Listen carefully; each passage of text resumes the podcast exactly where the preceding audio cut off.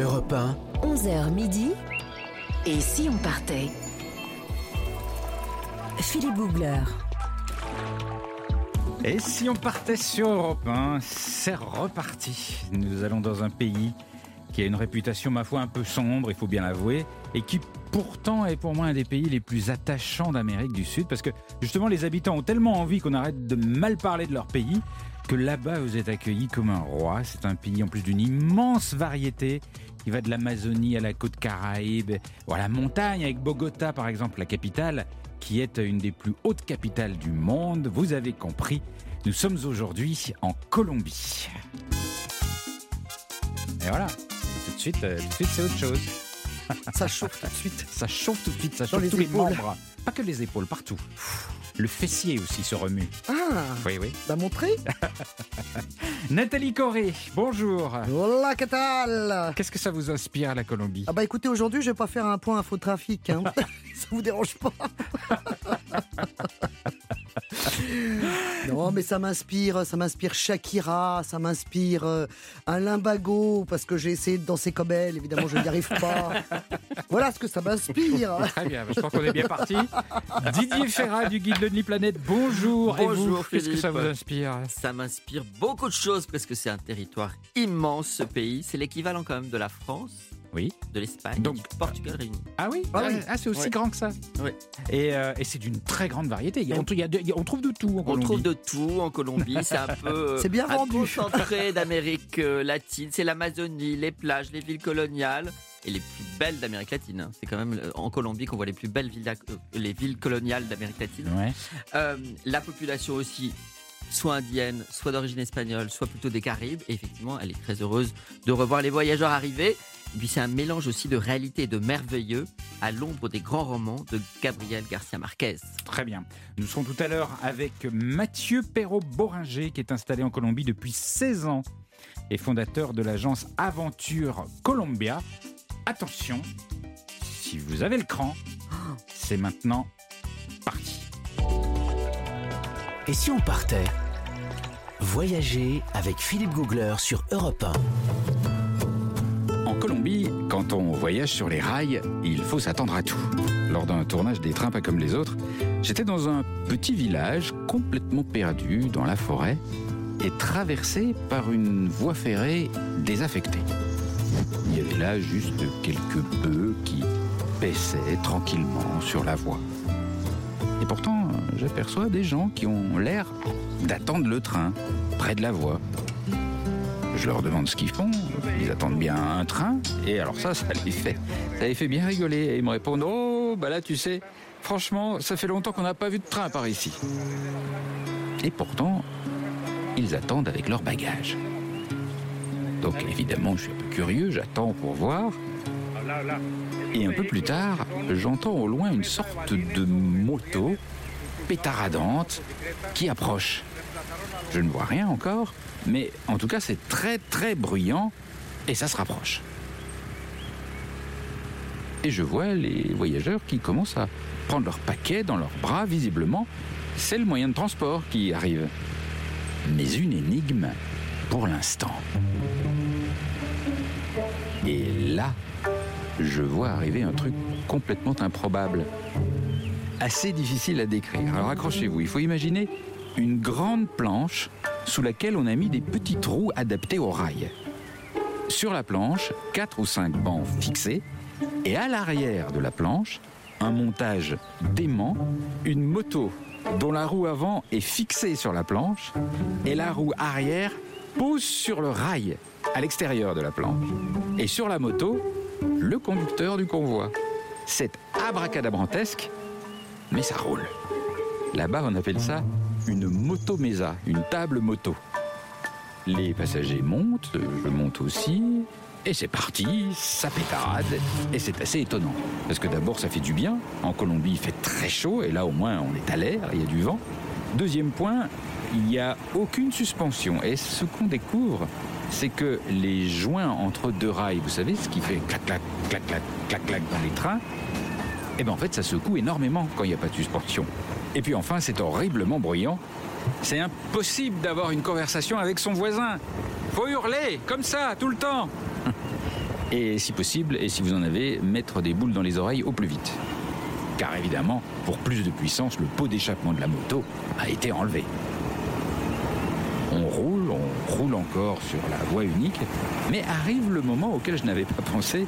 C'est le moment où une autre moto Mesa, parce qu'il y en a beaucoup, une autre moto Mesa arrive en face. Et bien tout ça se passe très calmement. C'est celui qui a le plus de passagers qui a priorité. L'autre doit demander à ses passagers de se lever, de porter la moto et la planche pour mettre le tout sur le côté, de laisser passer la moto Mesa prioritaire, puis de remettre tout le bazar sur les rails et repartir. Être passager de moto Mesa, c'est aussi un sport. Mais tout ça dans la joie, dans la bonne humeur, car en Colombie, le sens de la dépouille, c'est un art.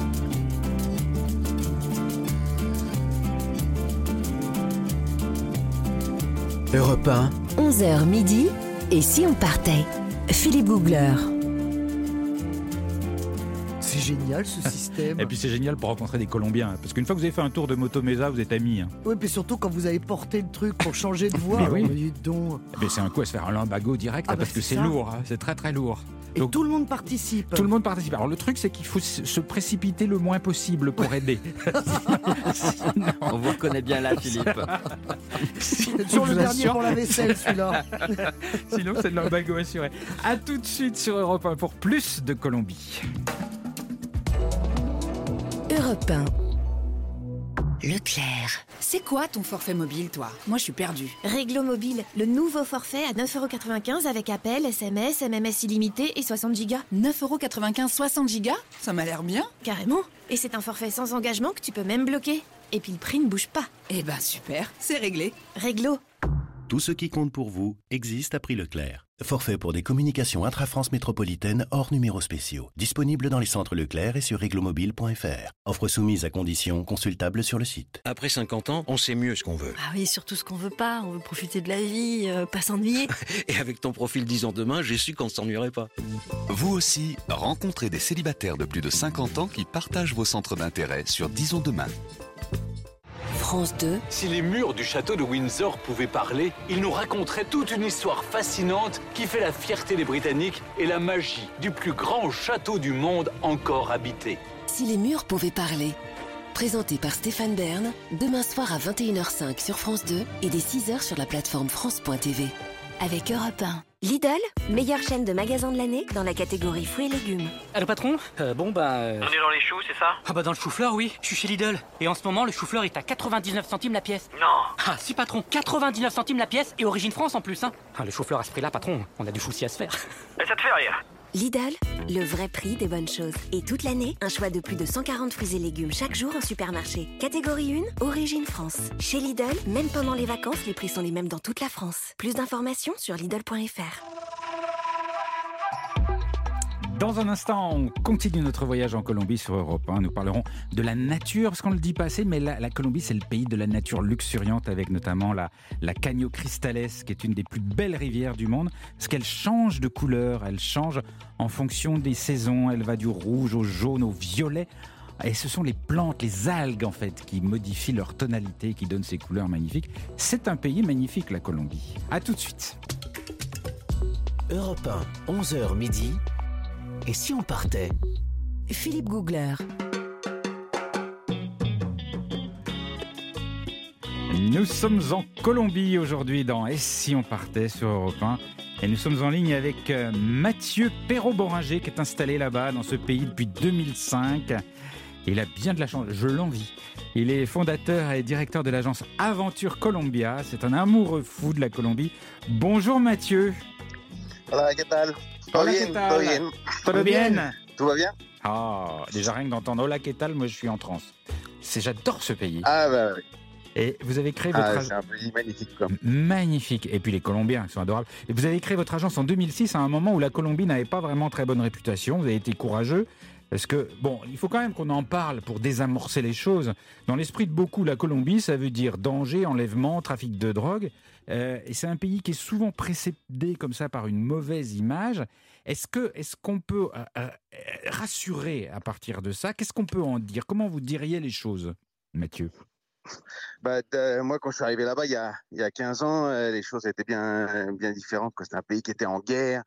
Euh, on croisait l'armée euh, un peu partout, euh, les hélicos, euh, euh, les militaires sur les motos. C'était des combats tous les jours. Donc, c'est vrai que la situation était complètement différente avec ce qu'elle est devenue aujourd'hui. quoi. Donc, euh, voilà, on est passé sur un pays vraiment où il y avait une guerre civile et des affrontements quotidiens à voilà un pays qui est devenu euh, voilà qui est rentré sur le, la carte touristique quoi des pays euh, euh, qu'on visite en toute euh, en toute sécurité. Donc c'est assez étonnant de voir un changement aussi rapide en l'espace de, de 5 10 ans voilà euh, la Colombie a complètement euh, réussi à, à voilà à changer un peu la cette passe là et euh, voilà avec beaucoup de créativité beaucoup de dynamisme Oui, il y, a- y des- il y a des Et choses assez, assez- euh, il y a- toujours il y a en des choses- avant quoi Il y a des choses assez étonnantes parce que Medellín, qui était une réputée euh, vraiment une mauvaise réputation pour le, le cartel de Medellín notamment, et, et aujourd'hui c'est considéré une, comme une des villes les plus sûres qui soit. Et c'est assez incroyable. Ouais, bah, bah, ça, on doit beaucoup aux Colombiens. Je crois que les Colombiens ont beaucoup souffert justement de tout ça. Beaucoup ont eu un vrai ras-le-bol, quoi. Ras-le-bol de la violence, ras-le-bol de la guerre, et ont voulu, euh, voilà, passer, passer à autre chose, quoi. Donc il y a une vraie, une vraie, une vraie force euh, qui est mise en place et un mouvement, voilà, qui a permis en tout cas de, de dépasser de, et de passer à autre chose et tout de fait. dépasser tout ça, quoi. Tout à fait. Et, et- et- Et de s'ouvrir euh, et de s'ouvrir au monde. hein. C'est un pays qui a été fermé en fait à cause de ça, à cause de cette violence-là. C'est un pays qui a été banni pendant de nombreuses années et euh, complètement fermé euh, au monde. Et voilà, il y a ce besoin d'ouverture, ce besoin de rencontre, ce besoin de partage. Les Colombiens sont avides de ça. Ce sont des gens créatifs, des gens qui ont le, le cœur sur la main, qui, ont, qui aiment recevoir, qui aiment vous inviter à la maison, vous offrir boire un bon café et parler, et parler de la vie, partager des moments. euh, euh, voilà, c'est ça. Et- Et, et je pense qu'avec ce besoin, ce besoin-là aussi. euh, Alors, on, va, on va explorer, on va commencer à explorer la Colombie avec vous parce que c'est un pays d'une incroyable variété. Alors, souvent, quand on arrive en en Colombie, on arrive à, à Bogota, qui est la capitale, et, et la- première impression, je trouve, c'est d'abord un choc euh, lié à l'altitude parce que c'est une des capitales les plus hautes du monde, à 2600 mètres d'altitude. Donc, la première des choses euh, qu'on remarque à Bogota, c'est qu'on a un petit peu plus de mal à respirer. Ouais, ben, c'est sur, un haut plateau andin en fait. Donc c'est euh, au cœur de la, cordillère des Andes et, euh, c'est au pied des, montagnes. Ça monte à peu près au sanctuaire de Monserrate qui a un téléphérique qui monte jusqu'à plus de 3200 mètres. Donc on est basé sur euh, ouais, 2006 entre les les dépôts d'échappement, les vieux bus, euh, tout déglingué, euh, euh, qui crachent de la fumée, et puis l'altitude, c'est vrai que des fois on a un peu du mal, à- du mal à respirer, quoi. Euh, voilà. Après, il y a le, le quartier euh, tradi- enfin historique, colonial, qui est de la Candelaria, qui replace un peu Bogota tel qu'on pouvait le connaître à, à l'époque, dans les années euh, 60 ou 70. On a encore euh, voilà, une identité assez forte. Vous croisez euh, des fois des gens avec des charrettes, mules ou à, ou à cheval qui se baladent et, et voilà, dans, dans le quartier. C'est assez, c'est assez marrant. Didier, vous voulez dire quelque chose? Oui, alors à Bogota, moi je me suis un jour euh, perdu en fait dans la vieille ville et soudain, euh, je me suis retrouvé face à la montagne. C'est-à-dire que vous arrivez dans une rue et hop, il y a un gros rocher abrupt et vous pouvez pas aller plus loin. C'est-à-dire qu'il n'y a même pas de banlieue, c'est tellement blotti entre les montagnes qu'il y a une partie de la vieille ville qui est vraiment complètement collée. Donc vous pouvez plus avancer, c'est la seule ville au monde où on peut euh, comme ça se, se perdre. Vous marchez dans une rue et vous êtes cogné au mur. Exactement. Et Ouais. puis, il pouvait rien acheter. à part des pansements, lui, bon. bah. Euh, et non, mais c'est une ville fascinante. Et vous pouvez me reprononcer Bogota? J'aime bien la façon dont vous le dites. Bogota. Bogota. Bogota. Eh oui. Bogota. C'est ça. Il a- Bogota. Voilà, c'est style. Alors c'est une ville assez strange aussi. Hein. C'est quand même euh, c'est ces grosses mégalopoles là, latino-américaines. On y trouve de tout. Hein. C'est le c'est le gros bordel quand même. hein. Ça brasse énormément. Ça ne s'arrête pas. C'est plus de 10 millions d'habitants. Donc c'est une ville. euh, c'est la capitale du pays. Et elle a attiré. Euh, c'est vrai euh, bah, toute la population hein, essentiellement pour trouver du boulot. De manière économique, il n'y a que les centres urbains comme ça qui sont des, des endroits où les gens s'en sortent. Du coup, euh, ben, ça, voilà, ça brasse c'est tout le temps en activité constante, constante. La nuit, le jour, ça tourne tout le temps. quoi. Il y a du mouvement. Bogota, c'est pour la grande, de la grande ville, euh, effectivement grouillante, un peu difficile, mais en même temps avec un charme. Une, une- elle est addictive, cette ville. Et, et- mais il y a aussi la, montagne et la nature. Il y a ce qu'on appelle chez nous la cordillère des Andes, mais en fait, il y a, il y a plusieurs cordillères des Andes. Il y a notamment celle qui, a- qui accueille les, les cultures de, de café, qui est très jolie, je trouve. Ça, c'est sur la cordillère, essentiellement sur la cordillère centrale, Mhm. dans la région du, du, du café. On trouve pas très loin de, de Medellín, en fait, sur cette, euh, c'est la principale ville qu'on aurait sur cette cordillère-là. Et euh, c'est vrai que c'est plein de montagnes, quoi. Alors, on est sur des montagnes qui montent jusqu'à plus de 5000, hein, 5000 mètres avec des, des glaciers et des volcans. Et puis voilà, des champs de café euh, à perte, à perte de vue. Le café entre à peu près voilà 1200 mètres, 1800 mètres, c'est la bonne la bonne altitude, c'est parfait. Mmh. Et c'est vrai que c'est sur des collines, enfin des montagnes très abruptes, des flancs en Ah oui. montagne comme ça. C'est Tel- on se tel- demande comment on peut accéder dans ces montagnes-là, quoi. Eh ben, moi, je vais, je vous dire, pied, je vais vous dire comment que ce que, ce que j'ai vécu là, parce que j'ai vécu un truc. Parce que c'est tellement abrupt que euh, si vous voulez aller d'un versant d'une montagne à l'autre, il faudrait faire des routes enlacées interminables, puis remonter de l'autre côté. Donc ils tendent des câbles Ah et oui. ils accrochent une espèce de petite Poulie. euh, voilà, une poulie avec une petite cage Ah oui. dessus. Ils, appellent ça les garouchas.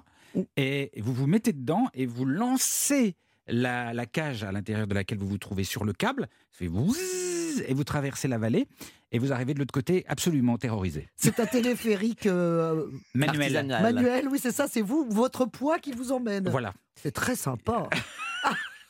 Vous avez déjà pratiqué la garoucha, Mathieu? Euh, non, ça, non, non, le canopy non plus. Moi, j'ai un peu le, le vertige sur Ah, cette bah, voilà.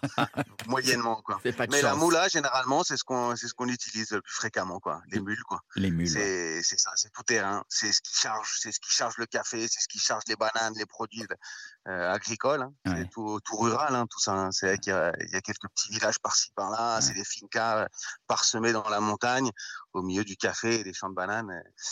Il faut transporter tout ça pour aller le vendre et pour essayer de, ben, de subsister. La vie est difficile à la, à la Et vous- campagne en Colombie. On, on- on a parlé euh, du, du café. Euh, Moi, j'ai remarqué un truc, c'est que le, le, le café, c'est pas terrible là-bas. Pourtant, c'est le pays du café, mais quand on le boit, franchement, j'ai jamais trouvé un bon café en Colombie. Ouais, le bon café, il part à l'exportation, quoi. C'est ça. quoi. Ah, Donc, ça. euh, le bon café, c'est ce qui vaut, c'est ce qui coûte et c'est ce qui, est- c'est ce qui se vend, quoi. C'est ce qui se vend bien. Et les gens euh, sont habitués là-bas à boire du café toute la journée et ben, c'est du café, euh, c'est les restes en fait ah de ce qu'on vend quoi. Donc c'est du café un peu tout mélangé, tout toasté. Ah, c'est ça, d'accord, ah, j'avais pas compris. J'étais un peu déçu de ce côté-là. on reste ensemble, Mathieu Perrault-Boringer. On se retrouve dans un tout petit instant sur Europe 1. 11h midi. Et si on partait? Philippe Bougler sur Europe 1.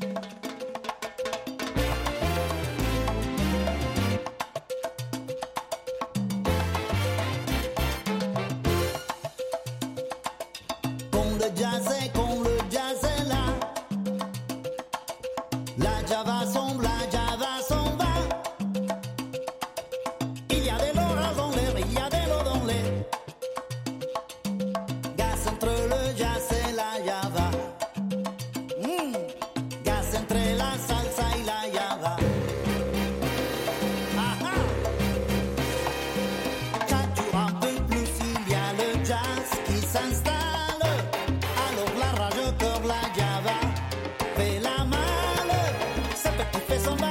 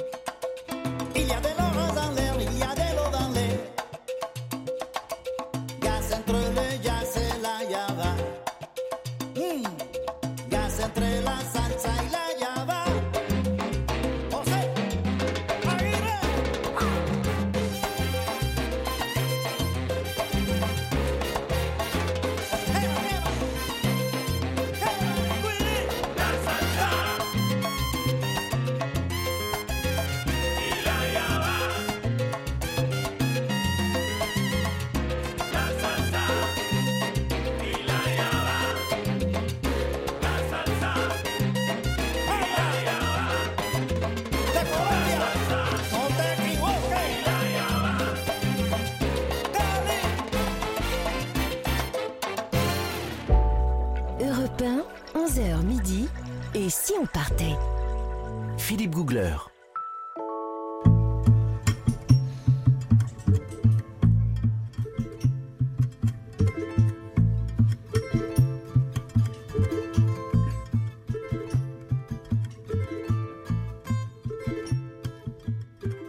Nous sommes en Colombie sur Europe 1 entre 11h et midi. Et toujours en ligne avec euh, Mathieu Perrault-Boringer qui est un spécialiste de la Colombie, c'est normal, il, y vit depuis 16 ans, il l'a parcouru de long en large.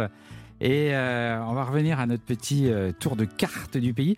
Il faut qu'on parle, parce que là encore, la Colombie, on imagine des montagnes, des jungles, euh, on imagine mal la côte, alors qu'il y a une longue côte caraïbe, et là c'est la, vraie euh, carte postale, Mathieu.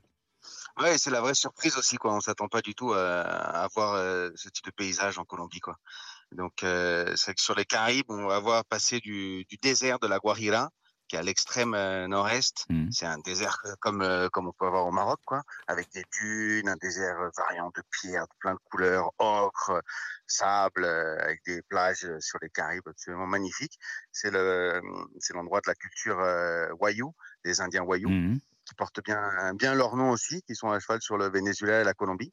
Donc c'est voilà, des terres encore euh, assez insolites et, et- et improbables. Quoi.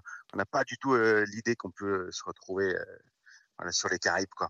Et après, euh, de là, on arrive sur la montagne qui est la plus grande montagne du Colombie, qui est la Sierra Nevada de Santa Marta, qui monte jusqu'à quasiment 6000 mètres d'altitude. 6000 Donc, mètres, c'est quand même pas non, rien. ouais, 6000 et euh, on se retrouve avec les sommets, euh, les sommets des glaciers enneigés et c'est le territoire en fait des, des Indiens quoi, qu'on a qu'on connaît assez pas mal en France. Ils sont véhiculés avec euh, avec Éric Julien et la fondation Cheng Dukwa qui ont pas mal fait de, de reportages et donné connaître euh, en tout cas ce, ce peuple-là et leur leur résistance, qui travaille en tout cas euh, voilà avec euh, avec la nature quoi. Ouais. Et on sent bien dans ce que vous dites l'extrême variété de ce pays, parce que on parle de la côte caraïbe, des plages, du sable, et puis on se retrouve à 6000 mètres. C'est ça la Colombie. C'est-à-dire que sur, sur très peu d'espace, parce que c'est un grand pays, mais c'est pas non plus euh, gigantesque, c'est pas les États-Unis, euh, sur très peu d'espace, on peut avoir une très grande diversité. Il y a une ville quand même dont, dont, dont- dont on n'a pas parlé sur la côte caraïbe, c'est Carthagène. Alors, euh, y y tout le monde n'aime pas.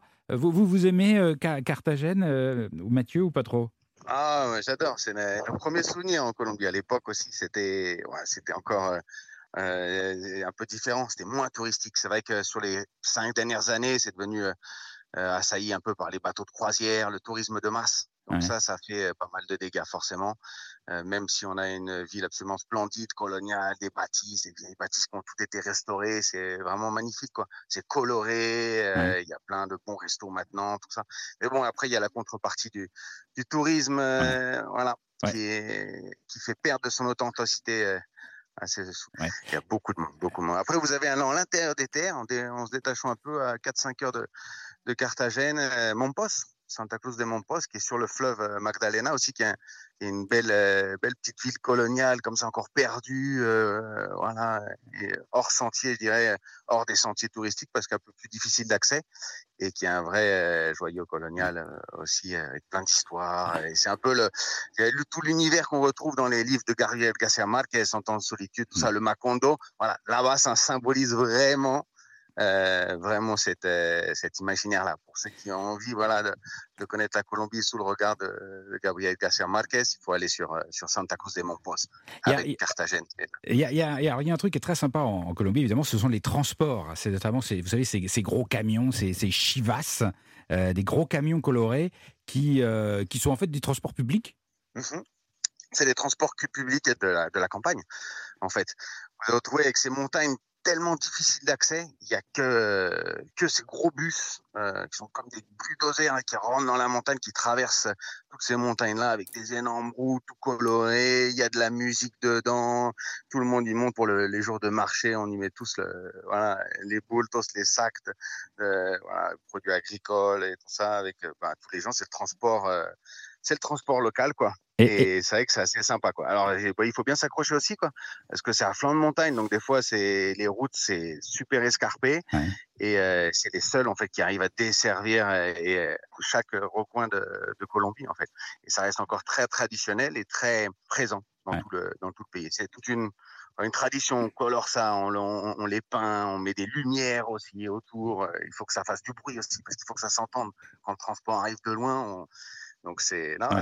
Mais c'est pas, c'est pas, c'est pas, dangereux de voyager seul au milieu avec avec les Colombiens dans ces camions qui vont se perdre dans des dans des zones perdues? On, on craint vraiment rien? Non, je dirais aujourd'hui, euh, aujourd'hui, ça les. Bon, il faut toujours rester vigilant, mais euh, aujourd'hui, on craint, on craint, on craint plus rien. Il n'y a plus de barrages comme à l'époque où on pratiquait l'enlèvement, la pêche miraculeuse. Hein, c'est sûr que ça. Ah, ça s'appelait comme ça l'enlèvement, la pêche miraculeuse? Bah oui, c'était ça. hein, On, se- on- on partait, vous sortez d'une ville et vous avez plusieurs barrages et vous savez jamais sur qui vous allez tomber. Et des fois, ben, vous vous faisiez embarquer, quoi. Mais ça, c'était ça la réalité. hein. Hmm. Mais ça, c'est Ah bon. terminé, ça. Oui, c'est complètement terminé, heureusement. quoi. Mmh. C'est ce qui a permis aussi de, aux Colombiens, de- aux premiers, de reconnaître, de revisiter leur pays. hein. Les Mmh. gens ne voyageaient pas avant, il y a 15 ans. Ne pas dans, le- pays. Merci beaucoup euh, Mathieu Perrault-Boringer de nous avoir euh, embarqué en Colombie et de nous avoir raconté euh, une Colombie un petit peu différente de celle qu'on imagine parce qu'on a encore parfois une vision un peu sombre. Je rappelle que vous êtes le fondateur et le directeur de l'agence Aventure Colombia. Merci beaucoup et vous avez beaucoup de chance de vivre dans, dans ce pays incroyable. Dans un tout petit instant, on va retrouver Nathalie Corré qui euh, a fouiné euh, partout pour essayer de nous trouver des infos insolites sur la Dans Colombie, dans tous les recoins. à tout de suite sur Europe 1. 11h midi. Et si on partait? Philippe Googler sur Europe 1.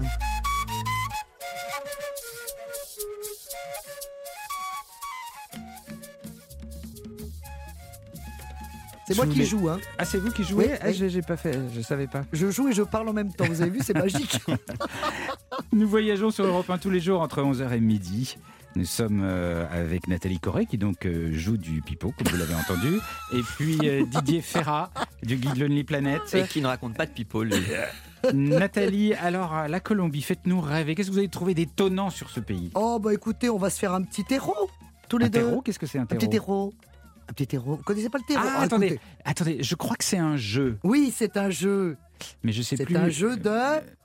Pétanque explosive. Explosive Oui, c'est pour En ça que j'ai pensé Colombie. à vous. Mais oui, c'est tellement drôle. Ah non, figurez-vous que c'est quand même le deuxième sport de Colombie après le football. Ah bon? Mais oui. Mais comment c'est la pétanque explosive? Alors bon, déjà, déjà, il y a 400 clubs dans tout le pays. Hein. Ouais. C'est pas une rigolade. C'est pas la petite potancounette que vous faites dans votre jardin. C'est deux équipes de trois, une cible à 20 mètres. C'est réglementé, attention. On lance des palets en métal dans une cible ronde placée dans de la terre glaise. Faut pas avoir peur de se salir les mains. Mhm. Où sont disposés des petits sachets avec de la poudre à explosif. Mais comment ça? Eh ben, on lance. Et on fait des points. Si vous lancez dans le petit sachet, pah, ça explose, vous faites 9 points. Donc ça prouve que vous avez touché le sachet. Voilà, Ah. voilà, voilà. Mais c'est un les sport. disputes pour savoir qui a gagné. Mais c'est pas Ah mal. oui, bah là, on n'est plus en train de mesurer qui est Bah près du cochonnet. Bah Vous oui. comprenez? Là, c'est direct. Alors, c'est un sport national depuis l'an 2000. Alors, longtemps, en Mais fait. cette petite explosion, on risque rien. Oui, pas- non, c'est une petite explosion, mais enfin, quand même, ça fait du bruit. Surtout que c'était longtemps, ce jeu, le terreau, était lié à la consommation d'alcool et des gros rassemblements, parce que c'est vraiment très, très populaire. Donc maintenant, évidemment, on fait ça en club, plutôt loin du centre-ville, parce que vous imaginez le bruit Ouais, des ouais. explosions, avec l'alcool, la musique et tout ça. Mais on a gardé l'ambiance festive autour d'une bonne bière, et surtout, ça va vous plaire, un bon plat de tripes fourrées au riz. ça, ça, je sais que vous tripe aimez ça. fourrée. Vous avez goûté ça, la tripe fourrée au riz, Didier? Pas vraiment, j'ai mangé beaucoup de truites, moi, encore. De truites? Ah oui, alors pas du tout. Alors lui, il est light. Ah oui, non, ah non, mais beau, pas du pas- tout. c'est beaucoup moins rigolo. Alors c'est Bah beaucoup ouais. moins rigolo, surtout si vous. Alors moi j'ai prévu un autre plat pour vous si on joue au terreau. On va manger du chicharron. Et le chicharron, alors c'est l'un des mets les plus gras, je crois, de la gastronomie Ah bon? colombienne. Qu'est-ce qu'il y a dedans? Alors c'est un gros morceau de poitrine de porc frite. Et Vous ça voulez vous vraiment nous écœurer avant le non, repas bon ouais. appétit si vous êtes à table. Alors, euh, nous allons passer sans transition, comme j'aime tellement le dire, euh, par une autre curiosité qui n'a aucun rapport, mais c'est quand même une particularité.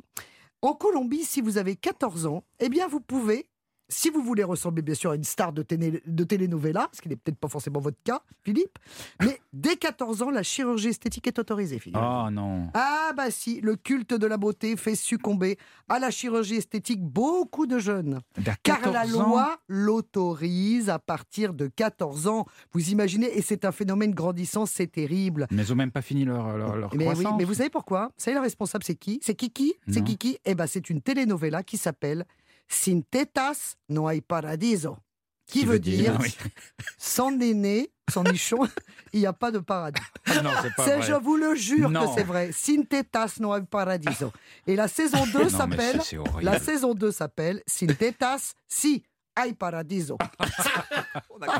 Donc vous avez compris que c'est l'histoire d'une fille euh, plutôt pauvre qui se prostitue pour payer ses implants mammaires et pour séduire un narcotrafiquant. Oh là là Eh là oui, là. on en est encore là. Donc, une tradition dans ce pays d'Amérique du Sud où la chirurgie esthétique est devenue donc légion depuis l'explosion. On appelle ça presque du narco-esthétique. Oh voyez non. Ah, mais bah ça- oui. mais ça, une- c'est une série qui a du succès, ça? Ah, mais énorme. Ah. Ah non, mais j'en ai regardé deux épisodes. hein, Ah, euh, Et alors, pas croire. euh, alors est-ce que Santéton, c'est le paradis ou pas? Ah Non, mais vous me posez cette question à moi.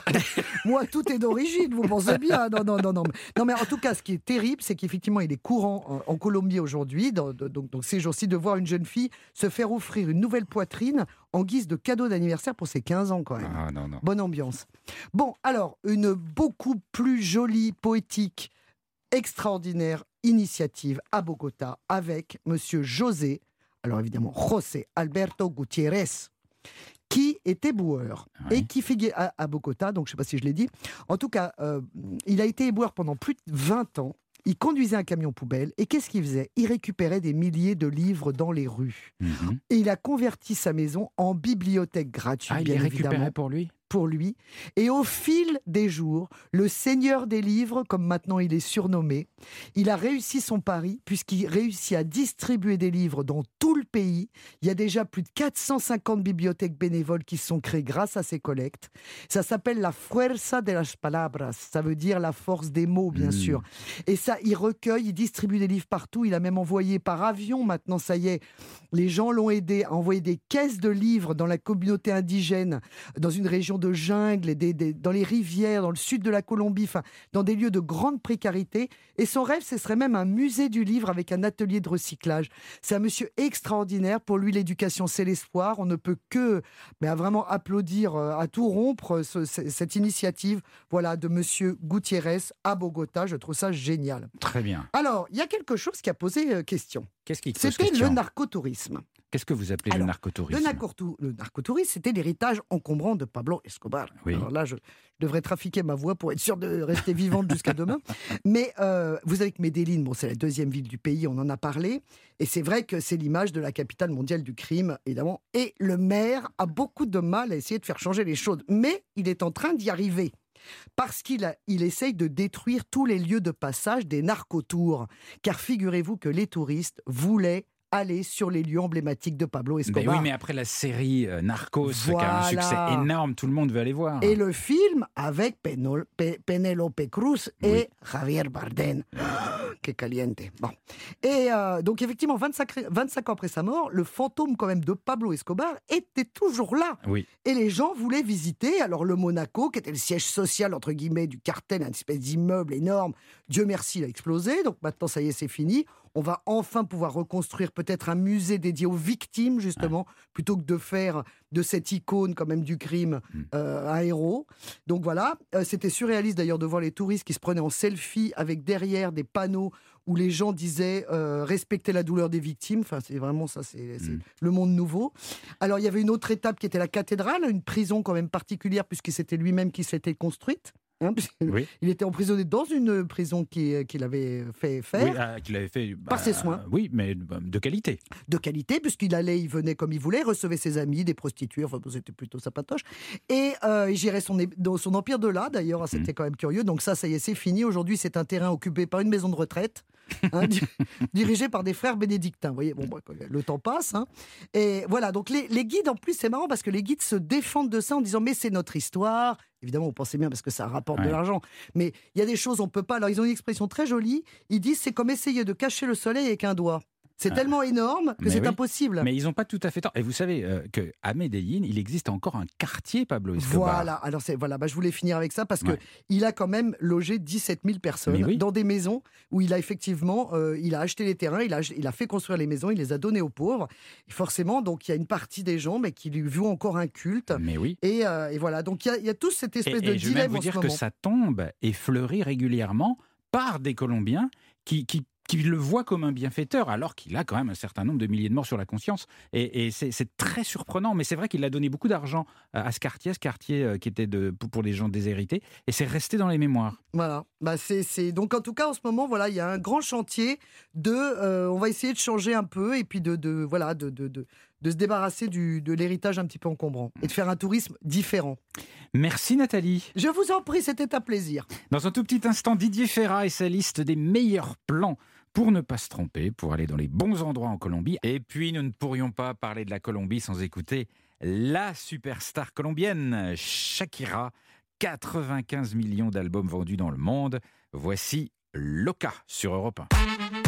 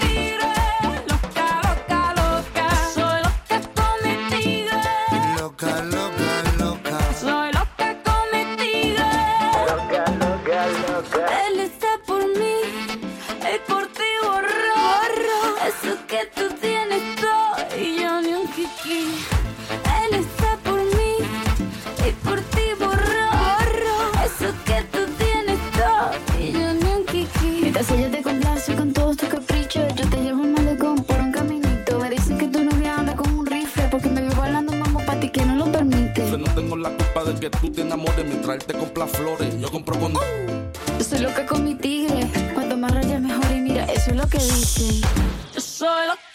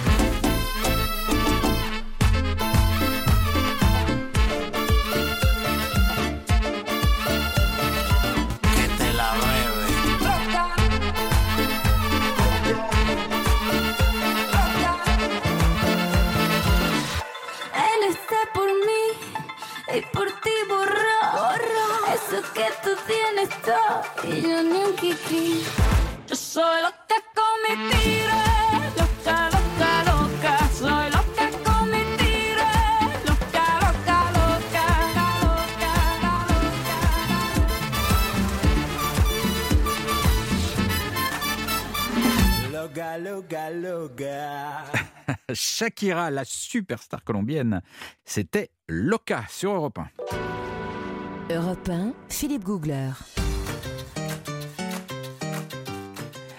Et si on partait, nous sommes en Colombie avec cette fois Didier Ferrat du guide Lonely Planet pour les bons plans, les petits tuyaux, les bonnes adresses, où aller pour bien profiter de la Colombie. Alors Didier, qu'est-ce que vous avez en, en magasin? Alors en magasin, j'ai déjà le petit café du matin. Ah très bien. Vous l'avez pris le café du matin Oui, mais moi, j'ai, comme je disais, je le trouve pas très bon en Colombie. Oui, mais ici il est bon parce qu'il vient de Colombie, mais là-bas, oui, il est très mauvais effectivement parce que Ouais. le meilleur café est exporté. Mais c'est triste quand même pour Bah les oui, mais, habitants. bah oui, mais le gringo de Jacques V. Bah il a est- tout pris. Il a tout pris. Il a tout pris. carré, Il tout a en- tout pris. Alors on peut quand même essayer d'aller voir un peu comment ça se passe, la culture du café, parce que les fincas, les fameuses fincas, les, les, les- les exploitations agricoles qui sont sur ces pentes euh, abruptes, elles sont vraiment intéressantes parce qu'elles sont ouvertes au public et on vous explique un petit peu tout le processus de, de, de la cueillette jusqu'à la torréfaction. Alors ce qui est sympa, c'est d'aller justement à la bonne saison pour participer à la cueillette. On peut en- faire ça vraiment, comme les vendanges? Exactement, c'est en mars-avril ou octobre-décembre, parce qu'il y a deux récoltes par an. Ouais. C'est la spécificité aussi de cet endroit en Colombie, c'est qu'on récolte deux fois le, le café par an. Et ce qui est très particulier aussi, c'est que le paysage est très changeant. C'est-à-dire qu'il y a à la fois des cultures de, de café, mais il y a aussi d'autres choses. Il y a des bananiers, il y a des vergers. Mm. Pourquoi? Parce qu'il ne faut surtout pas épuiser la terre. Donc on est obligé d'alterner un petit peu les cultures d'une année sur l'autre. Ouais. Donc ça, ça donne un paysage vraiment somptueux. Oui, parce que vous avez des bananiers, un cafetier, un bananier, un autre chose. et C'est très mélangé. ouais. C'est assez mélangé. hein. C'est assez. Cinq fruits et légumes par jour. Euh, donc, euh, d'une part, ça donne ce paysage superbe. Et puis, vous êtes quand même en montagne. Donc, vous avez aussi des, des vallées, des sentiers de randonnée somptueux. Alors, vous avez une, une vallée qui est assez connue. C'est la vallée du Cocora. Et c'est là où vous voyez les palmiers les plus hauts du monde, figurez-vous. Ah bon? Combien de mètres? Ah 60 mètres. 60 mètres, mais surtout, en fait, ce qui est vraiment très très beau, c'est la randonnée qui mène au sommet parce que vous passez les nuages, vous dépassez les nuages, mais au départ, vous démarrez vraiment dans des prairies qui ressemblent un petit peu à la Normandie. Après, vous entrez dans une espèce de jungle et au sommet, vous voyez cette rangée de palmiers qui sont extrêmement impressionnants et ça ressemble vraiment à aucun autre paysage au monde. D'accord. Mais alors, j'ai pas compris. Ils dépassent des nuages, les, les palmiers? Non, vous dépassez les nuages, vous montez vous-même euh, le, le sentier Ouais. et les, effectivement les palmiers haut? surgissent tout en haut, au sommet, Ah, une fois que vous êtes au-dessus de la masse nuageuse. Oui, mais, mais souvent lui- c'est un petit peu brumeux et, et il peut pleuvoir un petit peu, c'est un peu le climat aussi qui veut ça. Et puis Philippe, il va pas si haut parce qu'il a des cloques. il s'arrête en cours de route, vous savez bien. Il J'ai peut pas monter tout en haut. Qu'est-ce que C'était le flash savez info cloque. Mais c'est vrai que j'ai le pied sensible. Mais oui, c'est Mais pour oui, ça que je le dis. Je la- permets La qualité de la chaussure est très importante. Mais oui, je sais. Et toujours emmener avec soi le petit pansement qui va bien. Mais oui. C'est le secret. Mais oui, je sais, c'est pour ça que je, je sais que vous nous faites partager des choses intimes de vous. Les gens veulent vous connaître, Philippe.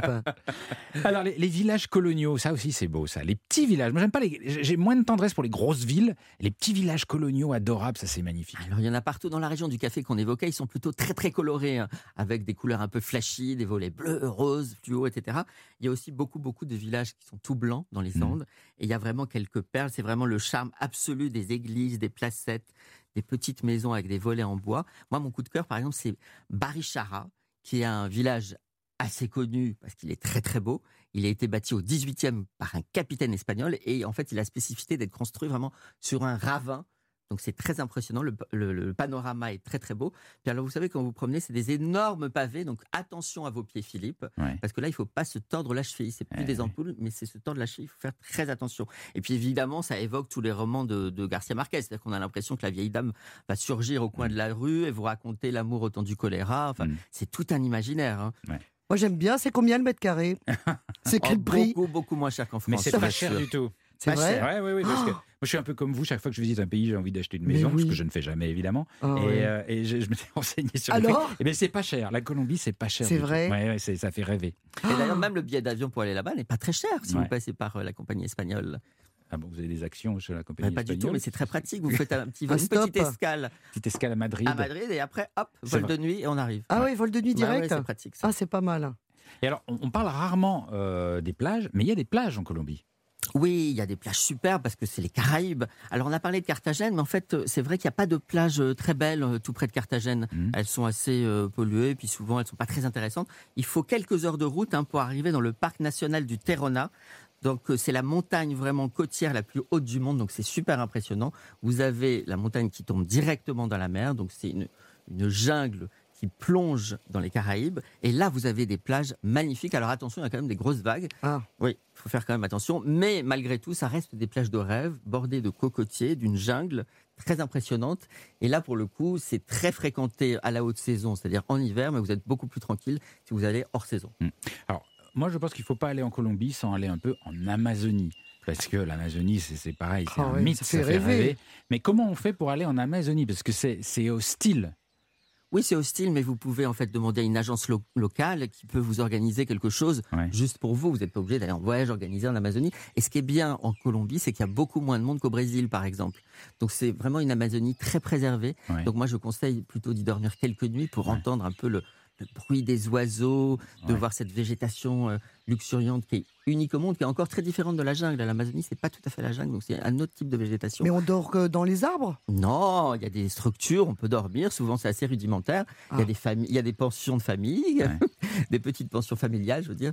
Et euh, ça peut être très sympa d'y aller. Et surtout en Colombie, je trouve que c'est beaucoup moins aseptisé Que côté Brésil. que côté Brésil. Ah ouais. Et alors souvent au bord, de- au bord des cours d'eau, vous avez des maisons comme ça qui sont sur des sortes de pilotis pour éviter que les insectes ne bah oui, viennent euh, sûr. vous, Ah oui. vous chatouiller les pieds pendant la nuit et vous dormez à l'étage, vous êtes en hauteur. Puis ça Enfin, fait- les petits, les gros insectes, parce que les petits insectes, ils vont partout. hein. Les petits vont partout. Les parce qu'ils moustiques. volent. Les moustiques, enfin, attention aux moustiques. Mais une Ouais. bonne moustiquaire, on n'en parle plus. Oui, c'est vrai, mais pour manger, c'est pas pratique. hein.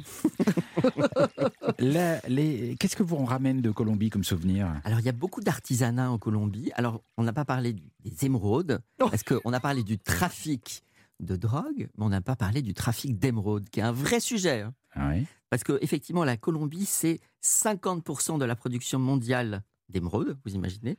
Et au niveau des gisements, c'est 90%. Et en fait, ça nous paraît super de ramener une petite émeraude, mais Oh en même temps, au niveau écologique, c'est une catastrophe. Ah bon, parce que du coup, il y a des forages un petit peu partout dans certaines villes. Donc, c'est pas vraiment recommandé, mais c'est vrai que beaucoup de gens achètent des émeraudes parce qu'elles sont particulièrement peu chères si vous les achetez sur place. Mais il y a d'autres choses beaucoup plus intéressantes, à mon avis, que les émeraudes. C'est tout l'artisanat qui est très développé, que ce soit de la céramique, mais vous savez, de la céramique vraiment euh, quotidienne. Vous allez sur le marché de Bogota, par exemple, vous pouvez acheter des, petites, euh, des petits plats noirs qui sont superbes, vraiment typiques de Colombie. Vous ne les trouvez que là, c'est de la terre cuite. Et puis, il y a des masques, et notamment les masques qui viennent des, des tribus amazoniennes, qui sont réinterprétés par les artistes d'aujourd'hui, notamment avec des perles. C'est vraiment très beau. Il y a un très bel artisanat qui est très bien mis en valeur parce qu'aujourd'hui, les Colombiens ont conscience que c'est quelque chose aussi important. Comment c'est chez vous, euh, Didier? Alors, Vous alors- ramenez quoi Alors là, c'est une vraie question. Il y a des objets partout. Ah oui, Et ça il n'y a pas bazar. un mur blanc. Vous pouvez pas imaginer. Mais est-ce que vous trouvez pas J'ai que un les- grand masque venu de Colombie. Mais est-ce que vous ne trouvez pas que les souvenirs qu'on ramène, euh, c'est des trucs qui, une fois à la maison, n'ont plus de sens Bah, et évidemment. prennent la Non, mais poussière et alors, c'est tout justement, moi, je ramène beaucoup de choses du quotidien.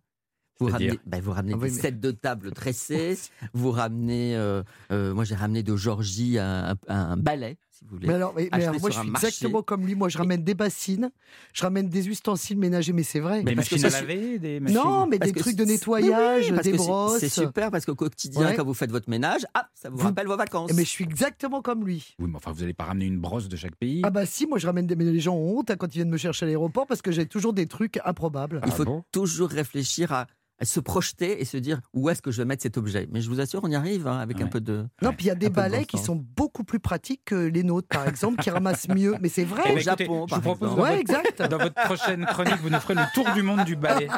C'est ça que j'attends de vous la prochaine fois. Merci les amis. Comme d'habitude, on ne range pas sa valise. On repart dès demain pour une destination passionnante, la Malaisie. Il est bientôt midi sur Europe 1.